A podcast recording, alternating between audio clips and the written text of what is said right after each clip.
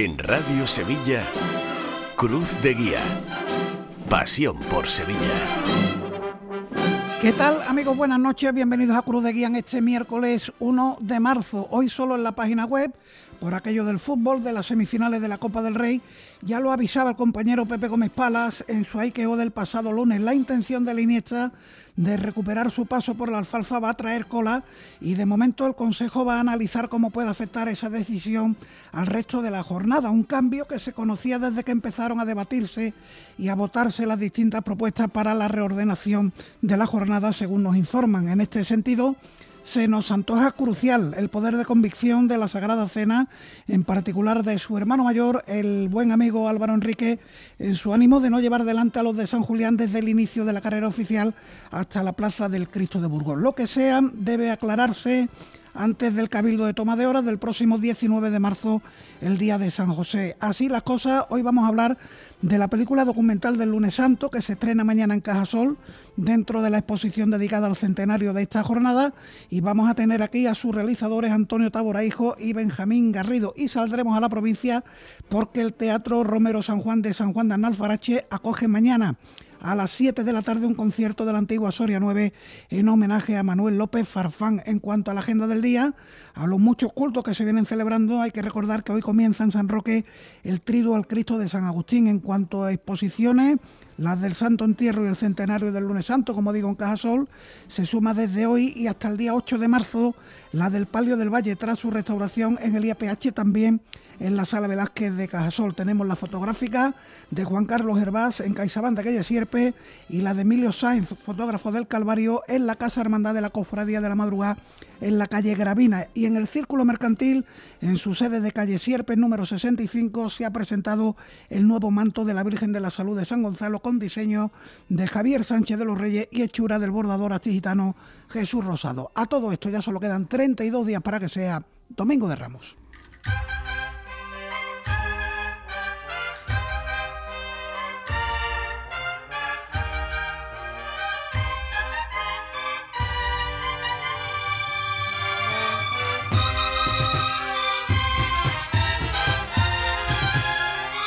Recordamos las líneas de contacto con el programa, el correo electrónico cruzdeguía arroba cadenaser.com. Nos escriben desde el ayuntamiento, el ayuntamiento de Sevilla, que oferta 222 plazas diarias en un palco y en sillas de la carrera oficial para personas con diversidad funcional y movilidad reducida y con discapacidad reconocida y sus acompañantes para la Semana Santa de este año 2023. En total, el ayuntamiento pone a disposición de estos colectivos a través de un sorteo un total de 1.776 plazas entre el Domingo de Ramos y el Sábado Santo, incluida la madrugada como una jornada independiente y los solicitantes pueden elegir el día y lugar al que preferentemente quieran ir. Las solicitudes se podrán presentar entre el 6 y el 10 de marzo próximos a través de la web municipal y solo en casos excepcionales podrán inscribirse de forma presencial el 10 de marzo en el Centro Social Polivalente Virgen de los Reyes. Esto está en la calle Fray Isidoro de Sevilla, donde también se realizará el sorteo público el próximo 29 de marzo. En Facebook somos Cruz de Guía Sevilla y hoy también nos podéis seguir a través de la retransmisión en Facebook Live, en Twitter arroba Cruz de Guía Ser. Eh, aquí nos remite información la Hermandad de Pasión y Muerte, convoca el segundo curso práctico de formación para acólitos va a ser el sábado 11 de marzo en la parroquia de San Juan Bosco de Triana y una información que nos remite también el amigo Jaime de Rojas. Este fin de semana se saborea la cuaresma en Tocina Los Rosales en el vigésimo segundo certamen de la etapa de cuaresma. Esto lo organiza la Hermandad del Gran Poder de Tocina. Esta es la técnica Borja Troya. Comienza Cruz de Guía.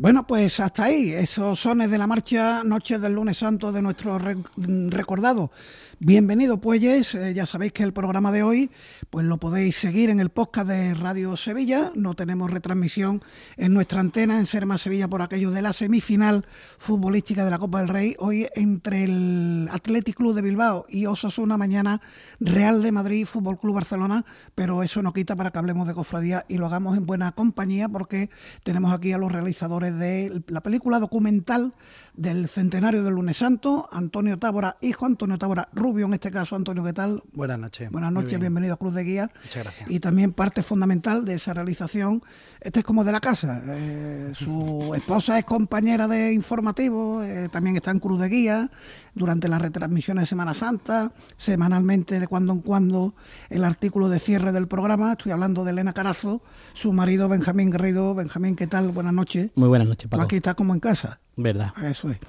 Que mm, más película que documental, más documental que película, ¿con qué nos quedamos? ¿Qué, qué término os gusta más? ¿Documental o película? Yo creo que más documental que película, ¿no? Sí, es más documental que película, realmente. ¿Cómo surge la idea de hacerlo? ¿Es un encargo o, es iniciativa vuestra? Es decir, oye, estamos celebrando centenario del lunes santo, tú debes ser como tu padre es el hermano mayor de Santa Marta, eres hermano de, de Santa Marta, una hermandad de la jornada. ¿Surge más por iniciativa vuestra o es un encargo? No, realmente es más bien un encargo porque nosotros en el año 2020, eh, después de bueno eh, la pandemia y tal, tuvimos... En plena pandemia, en plena pandemia grabamos nosotros un vídeo para la campaña Sevillas Primavera, eh, que tuvo mucho éxito y a través de ese vídeo lo vio su padre, lo vieron los hermanos mayores y quisieron contar con nosotros para hacer este documental. O sea que la pandemia trajo algo bueno, al menos para ustedes, ¿no? Tiempos muy difíciles para todos. Pero a raíz de aquello, pues este, este encargo, que ¿cómo lo planteáis? ¿De qué manera decir, bueno, pues esto tenemos que hacerlo de esta manera? Yo creo que, hombre, no queremos hacer spoiler. Eh, estáis viendo, mientras hablamos con nuestros protagonistas, con nuestros invitados, estáis viendo una avanzadilla, un tráiler de poco más de minuto y medio que han editado con imágenes, ahí estamos viendo el misterio de, San Gonzalo, eh, detalles muy concretos de Sevilla en esos días de Semana Santa, el palio de San Gonzalo, todas las hermandades del día. Pero ¿cómo lo planteáis? ¿Había que contar una historia, la del centenario del lunes santo? ¿Cómo ah, lo ponéis sobre la mesa? Eh, bueno, mm, lo que hacemos realmente es un recorrido eh, por la historia de cada hermandad a través de entrevistas a los hermanos mayores de cada una de ellas. Y bueno, no queremos hacer spoiler evidentemente del documental, pero cuenta con una parte inicial que nos introduce los orígenes del lunes santo a través de los testimonios de descendientes directos de algunos de los principales protagonistas que hicieron posible que las cofradías empezaran a salir en este día. Claro, eh, dentro del mundo de la Semana Santa estamos hablando de siglos de historia, desde 1604 eh, van las hermandades a la catedral, antes realizaban también estaciones de, penitencia, pero son cuatro siglos, más de cuatro siglos ya yendo a la catedral y podemos decir que el lunes santo es de anteayer, un siglo dentro de esa vasta historia de nuestras hermandades, es algo que ocurrió anteayer y de lo que todavía habéis encontrado descendientes de los fundadores de aquel lunes santo. Sí, hay una nieta y, está el hijo de José Luis Garrido Ávila, que es José Luis Garrido Bustamante, y fuimos a su casa a entrevistarlo y la verdad es que fue muy bonito, ¿verdad? Sí, eh, fue un gran testimonio. Eso, eso debe ser una delicia, ¿no? Un maestro como José Luis Garrido Bustamante, eh, con la memoria que tiene, cómo cuenta las cosas también, que es importantísimo es increíble con la edad que tiene y la memoria que tiene. Y, yo empecé a trabajar con él en girar la televisión cuando hacíamos las retransmisiones de campana y se acordaba de cuando montábamos la silla para el, para el programa que teníamos mítico de carrera oficial. Se acordaba de cómo montábamos nosotros ese plato eh, todas las noches y la verdad es que fue un ratito agradable con él y luego hubo hasta una comida y todo allí con él porque la verdad que fue bonito. Te, partiste largo y tendido con él, ¿no? Sí, sí, sí, la verdad que sí. El documental dura unos 46 minutos, eh, lleva música original que nos lo ha hecho Luis Vara Robledo, el hijo de Luis Vara, que nos pone la música, Luis Vara nos pone la música para una poesía que, tiene, no sé si estoy contando demasiado, Antonio. No, no creo. Bueno, eh, sí que es verdad que la locución eh, va a cargo de Luis Vara Japón y, la música mm, de su hijo, Luis Vara Robledo. Y bueno, destacar sobre todo eso, que es una producción bastante propia porque no nos han cedido imágenes, realmente son todo imágenes grabadas por nosotros, la música hecha para la ocasión Eh, hay planos aéreos también muy bonitos que... Muchas imágenes aéreas que nos ha costado lo nuestro Eh, con en- los pilotos de dron, tres Sí. meses para los permisos. Eh, En el tráiler se ven algunas de esas imágenes a las que hacéis referencia, sobre todo hay una imagen espectacular de la Giralda de la Catedral como cierre de- del tráiler. Eh, por cierto, durante el programa en sí no podéis escuchar el audio del tráiler, esa música de la que habláis, pero cuando lo colguemos en la web, el programa lo vamos a colgar también, el tráiler lo vamos a colgar dentro de la noticia que pongamos en la página web. Ahí nuestros oyentes podrán escuchar la música. Y, y os quería yo plantear que no ha, debi- si- no ha debido ser fácil un documental del, del lunes santo cuando el año pasado llovió, los dos anteriores pandemia. No recuerdo si el último año de normalidad hubo lunes santo, ¿no? Ya se me van. Hubo lunes santo, ¿no, Jesús? Jesús García para ir atento a todo. O sea que hay que remontarse al año 2019 para encontrar un lunes santo en la calle, como lo habéis hecho. Ha sido difícil, sí. ¿verdad? Pues, a ver, eh, lleva muchas imágenes en los templos. Grabamos eh, eh, unos días antes de, el año pasado, unos días antes del lunes santo, ya estaban los pasos montados y intentamos buscar eh, la luz, los testimonios de los hermanos mayores. son unas imágenes muy bonitas con, la, con las entrevistas y, y está todo lo que decimos nosotros en nuestra en nuestro lenguaje de, de audiovisual está todo tapado con imágenes Eh, hay muchas imágenes durante esa voz en off de los de los hermanos mayores O sea que no son cabezas parlantes, las No, tapáis no. con. Ah, pues eso está muy bien. son muchas imágenes que está todo el documental tapado con imágenes y, y yo creo que va a gustar el hay muchas imágenes mm, preciosas y Sí, bueno, Antonio, evidentemente ¿tú quieres ta- aportar algo? también salen los hermanos mayores, evidentemente, no son solo imágenes. Y bueno, también destacar que las propias hermandades nos han facilitado documentos de, bueno, de imágenes antiguas que tienen que ver con lo que cuentan y pues también están incluidas ahí en el documental.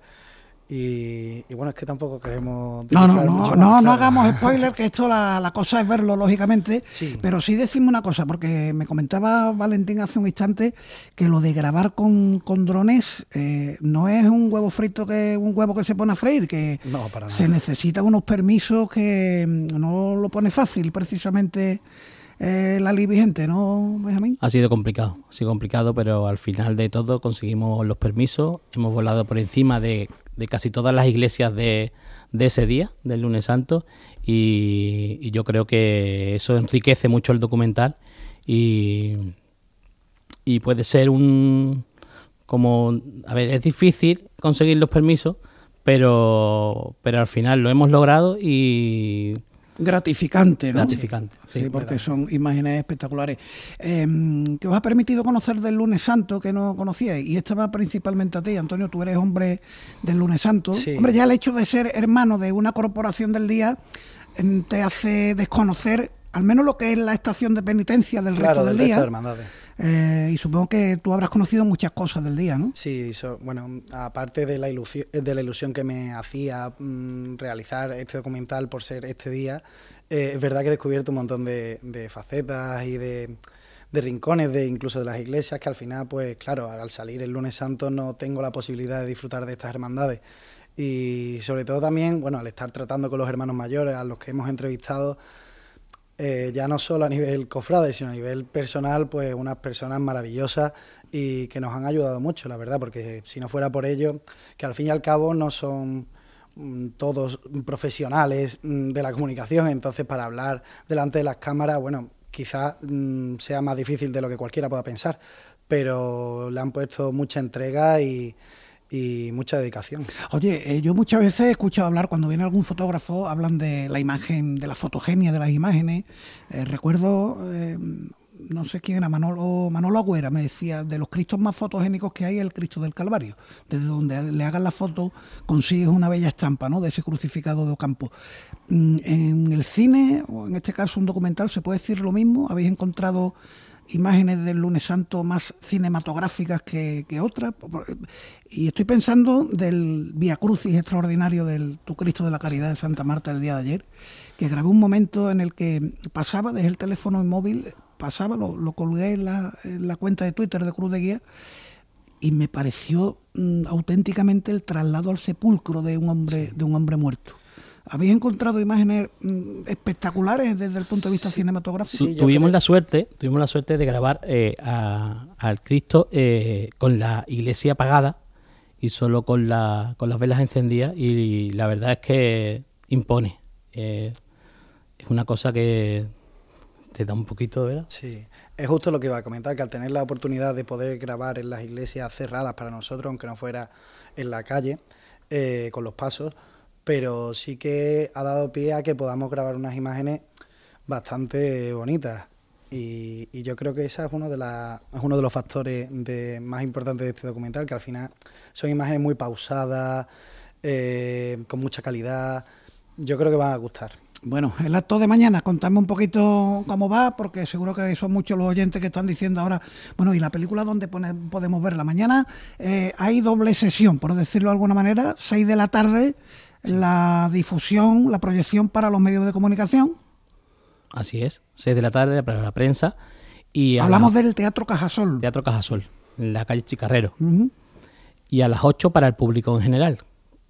¿Cuántas entradas había? Eh, bueno, 400. eh, a- para las seis es para las juntas de gobierno y para la prensa y para las ocho es entrada libre hasta agotar aforo. Creo que hay una capacidad de 400 personas. personas en el teatro. Si no me Pero se llega directamente o hay que retirar antes invitación, ¿sabéis si hay que pasar antes por taquilla para recoger? No, yo creo que es por orden de llegada hasta Por orden de aforo. llegada, sí. Muy bien, pues 8 de la tarde, eh, la proyección en el Teatro Cajasol, calle Chicarrero, para el público en general. Antes tendremos la prensa la oportunidad de verlo. Supongo que tendréis que decir unas palabritas. Los de hoy sirve de entrenamiento para mañana, ¿eh? Totalmente. La verdad que lo estáis explicando perfectamente. Bueno, mm, Nosotros eh, solemos estar detrás de las cámaras. No, pero y se- nos cuesta ve- un poquito de trabajo. No, pero se ve que le habéis puesto la pasión que mañana vamos a poder disfrutar y que estáis mm, transmitiéndonos aquí, ¿no? Con vuestras palabras. Sí, bueno, es importante también destacar que él y yo somos bastante cofrades y nos gusta mucho aparte de lo que hacemos. Entonces, desde luego, bueno, habrá podido salir mejor o peor, pero mm, corazón le hemos puesto. Oye, y después, después de la presentación mañana, ¿qué distribución va a tener el documental? ¿Dónde se va a poder ver? No sé si las hermandades lo van a difundir en sus redes sociales o se, habrá algún soporte DVD que vendan las hermandades. ¿Sabéis qué camino va a Realmente no lo sabemos. Mm, El documental es para las hermandades a las que cada una les vamos a dar pues eh, La película. La película. Eh, pero no sabemos la explotación que, que va a tener. Así que bueno, eh, estaremos atentos a lo que comenten las propias hermandades. Oye, no danme nombres ni apellidos, pero seguro que alguien ha visto ya el documental, ¿no? ¿Qué os dice? Nosotros dos solos. Sí, ¿Sí? yo diría No, que sí. ni siquiera mi mujer lo ha visto. Ah, bueno, pues ahí tienes una buena crítica, sí, ¿eh? sí. Va a esperar a mañana. Vale, fenómeno. ¿Y de las hermandades? ¿Tampoco lo ha visto nadie? No, ni mi padre. Bueno, pues entonces lo de mañana. es Estamos nerviosos un poquito. es Sí, un poco. Bueno, pues vamos a ver en qué nos depara lo de mañana. Ya sabéis, en la sala Chicarrero, 6 de la tarde, juntas de gobierno, medios de comunicación, 8 de la tarde, por riguroso orden de llegada público en general. El documental del centenario del lunes santo y con nosotros han estado esta noche en Cruz de Guía sus realizadores Antonio Tábora Rubio, Antonio Tábora hijo. ¿Te gusta más lo de Rubio o lo de hijo? Rubio. Rubio. Sí. Benjamín Garrido, Benjamín, un placer tenerte Muchísimas aquí con gracias. nosotros de Guía. Un abrazo a los dos. Un abrazo, muchas gracias.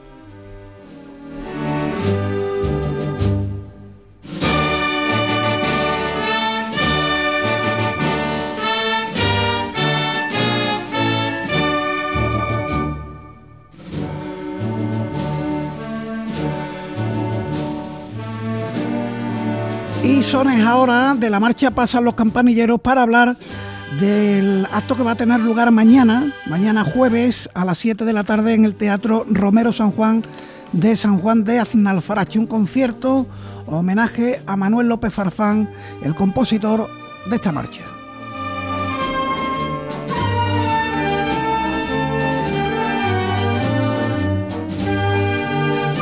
Para hablar de ello, saludamos a María Francisca Aparicio, a la que todos llaman Curry. Eh, Curry, y buenas noches. Buenas noches. Yo, si me lo permite, te llamo Curry también. me conoce todo el mundo de ese nombre y, me encanta que me llamen así. Muy bien, pues de antemano gracias por atender la llamada de Cruz de Guía, Curri, delegada de Cultura en el Ayuntamiento de San Juan. Y bueno, cuéntanos un poquito el acto de mañana en homenaje a Manuel López Farfán, que resulta que era vecino de San Juan de Alfarache. De hecho, murió en esta localidad sevillana y de ahí el homenaje que le concede el ayuntamiento. Bueno, eh, yo quisiera primero agradeceros el poder estar ahí con vosotros, ¿no? Y deciros que no es el primer homenaje que se le hace a Farfán en San Juan de Andafarache. El primero fue en el año 2007, coincidiendo con su 70 aniversario de residir en el propio municipio. Eh, se hizo en la parroquia de San Juan Bautista, a cargo de la banda sinfónica de la Chicoferia de la Inspiración de Málaga, es donde pues destacamos mucho de las marchas eh, que él compuso. Pasa a los campanilleros que acabamos de conocer, de, escucharla, ¿no? En el año 24, eh, compuesta para la Hermandad de las Siete Palabras, o La Estrella Sublime en el año 1925, compuesta para la Hermandad de la Iniesta. Entonces, este segundo homenaje eh, surge hace un año aproximadamente porque coincide con el 150 aniversario de su nacimiento. Entonces, se comienza a desarrollar un proyecto entre el Departamento de Comunicación y el área de Cultura del Ayuntamiento para poder homenajear a este insigne compositor en San Juan de Anafarache. O sea que vienen fechas muy redondas en torno a Manuel López Farfán. Nos comentas que en 2022 fue el 150 aniversario de su nacimiento y estamos muy próximos al centenario de sus marchas más populares. Estábamos escuchando pasar los campanilleros. El año que viene esa marcha cumple 100 años y en 1925 lo hará la Estrella Sublime. Viene el homenaje como anillo al dedo. El homenaje viene estupendamente y además creo que es una figura, un gran compositor que ha eh, que ha proyectado mucho la, la, música en las bandas, en las marchas profesionales, especialmente de palio, con lo cual que mejor que nada que podía hacerlo desde San Juan de Nazarache, en donde vivió sus últimos años, hasta el año 1944, donde murió. Murió allí y tiene una calle en el propio municipio. Eso, eso te iba a decir, porque en el cartel del concierto, que lo estamos viendo ahora en la transmisión que hacemos del programa en Facebook Live, aparece la figura de López Farfán sentado en su escritorio, supongo que trabajando, componiendo algunas de sus marchas, y al ladito habéis puesto una cerámica que supongo que se podrá ver a día de hoy en el lugar donde falleció, ¿no? Donde vivió ahí en San Juan. Donde vivió. ¿Dónde, está, calle... ¿dónde está ocurrido? Eh, está en la calle López Farfán, eh, ah, en, San Juan de Andafarache, y en su propia calle, y el, el, el azulejo que conmemora eh, la estancia del compositor allí es en la casa donde vivió los últimos siete años. Él se estableció en San Juan en 1937 y murió en 1944 en San Juan de Andafarache. Y allí mismo tuvo una cosa muy curiosa, eh, en los últimos años eh, estableció una escuela de música una escuela de música donde muchos sanjuaneros, jóvenes que estaban entusiasmados por el arte de la música, pasaron por allí y por eso tiene una gran vinculación con las familias y con los vecinos del propio municipio. Eso te iba a decir entonces que teniendo una escuela de música en San Juan, todavía habrá algunos vecinos de la localidad, hombre, ya serán mayores, pero si tenían cinco o seis añitos o diez añitos en 1940, eh, todavía puede que haya algún alumno de López Farfán por ahí, ¿no? Es posible en el documental, que ahora si quiere hablamos un poquito de él, pues en el documental eh, aparece, eh, son como dos etapas de su vida, la etapa más como compositor y la aportación que ha hecho musicalmente, pero también eh, una parte más familiar y más vecinal que se desarrolla en los últimos años. Y tenemos la intervención en el documental de la familia Payán Somé, donde las últimas palabras de la vecina más antigua que quedaba, donde él vivía, que murió en noviembre, y logramos poder entrevistar y nos diera su imagen de López Farfán como vecino, como personaje, no solo como compositor. Y después también tenemos la intervención del nieto del ahijado del propio Farfán. Bueno, pues entonces todo, todo un testimonio lo que vamos a poder ver mañana en ese acto pues porque incluye eh, dos facetas, llamémosle así. Por un lado, un concierto eh, a cargo de la Unidad Militar de Música del Cuartel General de la Fuerza Terrestre, que así queda muy largo dicho, pero es como si dijéramos que mañana toca la antigua Soria Nueva en San Juan de Alfarache. Exacto, donde Farfán la dirigió durante 10 años y en ese documental pues aparece gente muy vinculada a esa banda de hecho eh, de, esa banda de música en la que aparece en la que va a hablar o va a intervenir el director actual que es el señor Manuel Bernal que además mañana también eh, tocará eh, la, la, música que, que, interpretamos de Farfán allí en el, en el Teatro Romero San Juan. Y también destacar que, eh, por ejemplo, otra intervención en el documental del director de la banda de música de la Cruz Roja, que junto con el señor Manuel Castro Viejo eh, son los coautores de una biografía de Farfán. Y también participará el, el director de la Sinfónica Municipal de Sevilla, Francisco Javier Gutiérrez. Mm, adelantando un poco de cómo va el documental, ¿no? O sea, esa parte más eh, teórica de proyección de su vida, eh, de su imagen, unido luego, por supuesto, al concierto de la antigua, como antigua como tú dices, la antigua Soria 9, ¿no? que dirigió durante 10 años. Bueno, pues eh, el documental se proyectará también en este acto, La genialidad de Don Manuel, un documental que ha sido elaborado por la Delegación de Comunicación del Ayuntamiento de San Juan de Annalfarache. ¿Recuerdas el programa de marchas que van a sonar mañana, Curry? No quiero revelar muchas, pero bueno, por supuesto estarán las, las, suyas, ¿no? Eh, la Estrella Sublime, eh, la Esperanza de Triana, eh, pasan los campanilleros, ¿no? Y después todo, algunas más, porque hombre, si revelamos todo, pues mañana no nos encontramos con la sorpresa del gran concierto que podemos dar. Claro que sí. Bueno, pues mañana todo esto en San Juan de Alfarache, en el Teatro Romero San Juan, a las 7 de la tarde. Eh, sé que hoy se han podido recoger entradas hasta la 1 de la tarde en, en la Biblioteca Municipal Mateo Alemán y mañana a partir de las 5 de la tarde en las taquillas del propio teatro, eh, si quedan entradas, se pueden recoger allí, ¿verdad? Sí, se pueden recoger.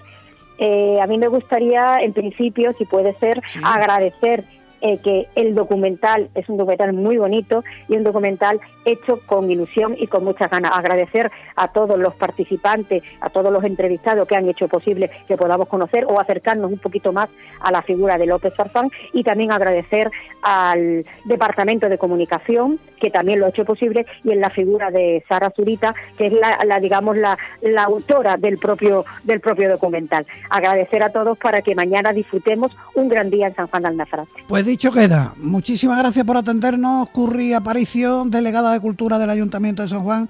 Mañana nos veremos por allí. Un abrazo. Un abrazo, gracias.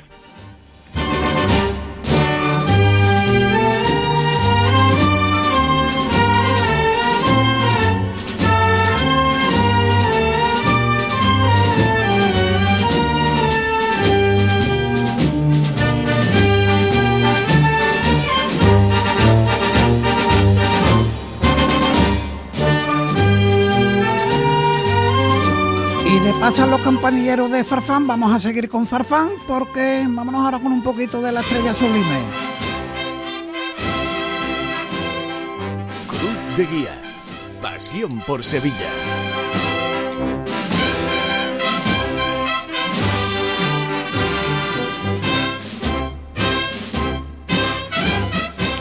Y con estos sones, pues ya vamos llegando al final de este Cruz de Guía, solo en el podcast de Radio Sevilla y aprovechamos los zonas de estrella sublime para comentar algunas cuestiones de la agenda y noticias. Por ejemplo, comienzo con la redención. Ya tiene fecha para el regreso a la iglesia de Santiago, pero atención que no estoy hablando de las imágenes que, como sabéis, el Señor de la Redención, María Santísima del Rocío, están en la parroquia de San Ildefonso. Todavía le resta algunos días que estar allí. Mm, está por confirmar la fecha del traslado a la iglesia de Santiago, pero sí se conoce ya el traslado de los pasos procesionales que irán al remozado templo el próximo 13 de marzo con tiempo suficiente para preparar la salida en estación de penitencia del lunes santo. En cuanto a la agenda para mañana jueves, eh, tenemos los cultos, continúan el centenario de la Sagrada Mortaja, los quinarios en el amor, la lanzada, el divino perdón de Alcosa, el Santo Cristo varón de Dolores del Sol, el cautivo de Torreblanca, Cachorro, sentencia de la Macarena, Cristo de la Expiración, San Bernardo, Padre Pío, en la estrella, que celebra el quinario en San Jacinto, como sabéis, el Cristo de las Aguas, Buen Fin y Servita, y continúan también los tridos al cautivo de San Ildefonso y al Cristo de San Agustín de San Roque. Comienzan mañana los tridos al Señor de la Divina Misericordia de las Siete Palabras, el Señor de la Caridad de San José Obrero y la Virgen del Mayor Dolor y Traspaso de la Hermandad del Gran Poder. En cuanto a exposiciones, las que comentábamos al principio, las del Santo Entierro, el centenario del lunes santo y el palio del valle en Cajasol, la fotográfica de Juan Carlos Hervá en el CaixaBank de calle Sierpe y la de Emilio Sáenz, fotógrafo del Calvario, en su casa hermandad de la calle Gravina. Más para mañana, ya sabéis, han sido los protagonistas en el arranque del Cruz de Guía de este jueves. El centenario del lunes santo se estrena la película documental en el Teatro Cajasol a las 8 de la tarde. En el Círculo Mercantil también a las 8 de la tarde y en presencia del alcalde Antonio Muñoz, el presidente del Círculo Mercantil Prase de Sánchez y el presidente del Consejo Paco Vélez se inaugura la exposición Estrenos y Restauraciones de la Semana Santa 2023 que va a contar con 39 piezas entre estrenos y restauraciones de 25 hermandades sevillanas. Entre otras, pues allí estarán el manto de la Virgen del Socorro, que ha sido restaurado, el techo de palio del Baratillo o la saya de la Virgen del Refugio de San Bernardo, también restauraciones, o dos de los nuevos ropajes del apostolado de la Sagrada Cena o el manto de la Virgen de la Salud de San Gonzalo que se ha presentado hoy, que son estrenos en esta Semana Santa. Hay un Vía Crucis mañana, ocho y media de la tarde, del Señor de la Piedad de la Asociación Salud y Esperanza, desde su oratorio de la Plaza de Turmalina. Tenemos también en La Milagrosa a las 8 de la tarde en la parroquia una mesa redonda interesantísima con diputadas mayores de gobierno. Van a participar María José Lepe Cebrero, diputada mayor de gobierno de la Hermandad de la C, Sandra Galindo Fernández, de la Hermandad del Cachorro, Vicky Madrid Marín, de la Hermandad de los Dolores de Torreblanca y Marta Fernández Díaz de la Hermandad de Montserrat. En cuanto a la Hermandad del Pilar de San Pedro, dentro de los actos organizados por esta hermandad, con motivo de su 775 aniversario, continúa la misión pilarista mañana jueves a partir de las 7 de la tarde en la parroquia de Nuestra Señora de los Ángeles y San José de Calasán de Montequinto, donde van a celebrar su mensual hora santa y posterior Eucaristía junto a esta comunidad y las hermandades con vinculación a la misma. De música, acabamos de hablar con la delegada de Cultura del Ayuntamiento de San Juan de Alfarache, el concierto homenaje a Manuel López Forfán y del mundo de los costaleros, pues hay ensayo del paso del duelo, eh, ambos pasos del San José Obrero, el Cristo de los Negritos e Igualá en el Cristo de la Corona. Y con esto nos marchamos en esta jornada de miércoles. Volvemos mañana también en el podcast de Radio Sevilla porque será, como decía al principio, la otra semifinal de Copa entre el Real de Madrid y el Barcelona. En cualquier caso, cruz de guía para hablar de cofradías aquí en Radio Sevilla. Hasta entonces, un fuerte abrazo.